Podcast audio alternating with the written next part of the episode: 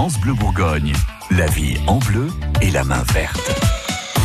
Votre magazine de la vie de tous les jours est près de vous tous les matins pour vous donner de bonnes idées ou vous rappeler aussi euh, que dimanche, bah, c'est la fête des mères. Gilles Sonnet, vous êtes notre fleuriste. Ça, c'est une fête euh, importante pour les fleuristes.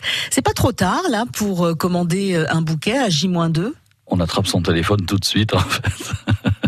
et on téléphone à son fleuriste pour essayer de faire en sorte que, que, tout le monde puisse prévoir les choses tant à la livraison qu'à la composition qu'on voudrait. Si on veut une plante, des fleurs, une composition piquée, un bouquet rond, des choses champêtres, des pivoines, c'est la pleine saison, euh, pour que tout le monde ait le stock euh, nécessaire. Donc là, c'est vendredi, c'est pas trop tard? C'est presque trop tard, mais on va dire que c'est il vaut mieux tard que vous, jamais. Vous accueillez quand même les retardataires. Bien sûr, bien sûr, mais mais c'est vrai que les commandes sont déjà passées nous auprès de nos producteurs et nos horticulteurs, nos fournisseurs. Donc automatiquement, euh, il faut faut le faire maintenant pour euh, organiser un petit peu les choses et aussi être content de, du service de son fleuriste. Oui, tout ouais. Euh, Il, y a, il y, a, des gens qui viennent en ne sachant pas du tout euh, ce qu'ils veulent. Qu'est-ce que vous allez leur proposer? Est-ce qu'il y aura euh, ce, le, le, jour J des choses déjà toutes faites en suggestion? Alors on va dire que la fête des mères c'est quand même à partir de demain et après-demain, hein, donc samedi et dimanche, parce qu'on peut pas tout faire le même jour. Donc il y a évidemment euh, la reine de, de la saison, c'est la pivoine, après, il y a les roses, il y a les roses parfumées, il y a évidemment des bouquets et des compositions. Euh, ça dépend vraiment du choix de la personne, mais on, on est là pour les, pour les conseiller.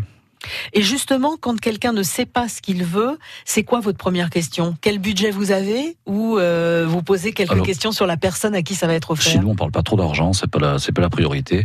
On va plutôt parler, vous voyez, du caractère, de l'envie, de est-ce que ça sent bon, est-ce que c'est coloré, est-ce que c'est pastel?